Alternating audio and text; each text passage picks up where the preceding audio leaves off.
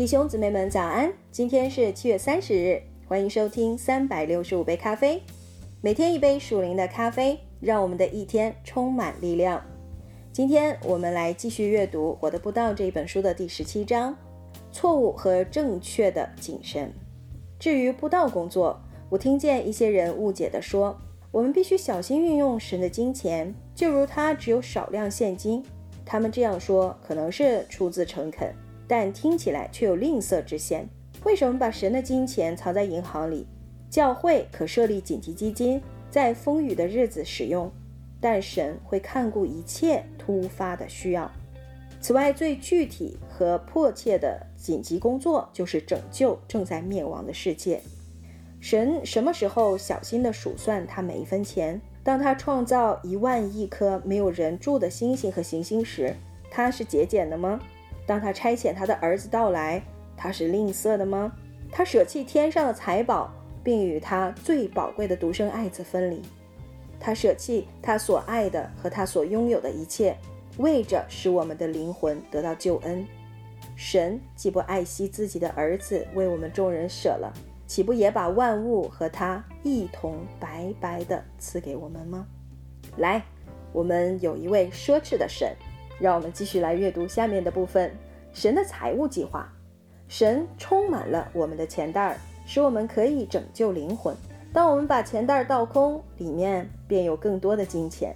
神的财务计划很简单：你们要给人，就必有给你们的奉献，然后你会得着更多，让你可以奉献更多。为了寻找拯救失丧的人，神不会吝啬自己和金钱。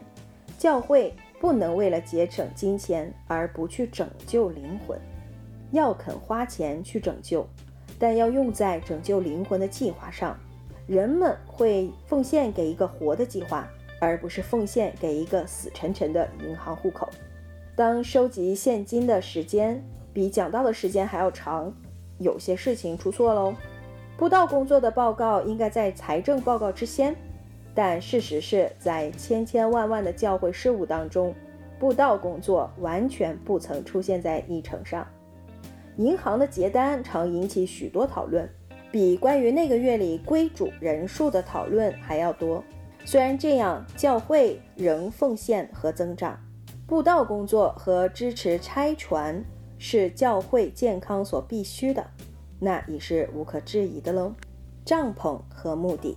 神引导并供应，神带领并喂养，那是他的信心法则。从以色列人当中可找到例证，在旷野里降下玛纳，又有云柱和火柱引领他们。如果以色列人失去神引领的云柱和火柱，他们便错失了他们的早餐、午饭和晚饭。我们只要站在神吩咐我们的位置上，常已足够了。当我们在非洲建造我们有三万四千个座位的帐篷时，我们在财务上实在是缺乏的很。主已吩咐我们不要向银行借贷，他的指示对我来说是神圣的。我的耳里响起他的话：“银子是我的，金子也是我的。”然后有一天，我们收到一笔巨款，事实上，它正是我们需要的金钱。我实在不能相信我的眼睛。不是因为我的信心很小，而是因为神赐给我们的恩典很大。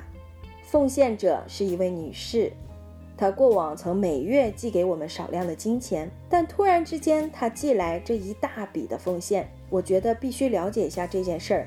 于是我去探望她，想找出是什么原因令她奉献这一大笔钱。她告诉我的实在是兴奋的难以言喻的经历。她说有一个深夜，她接到一个电话。那个声音给他明确的指示，要他寄来这一笔钱给我们。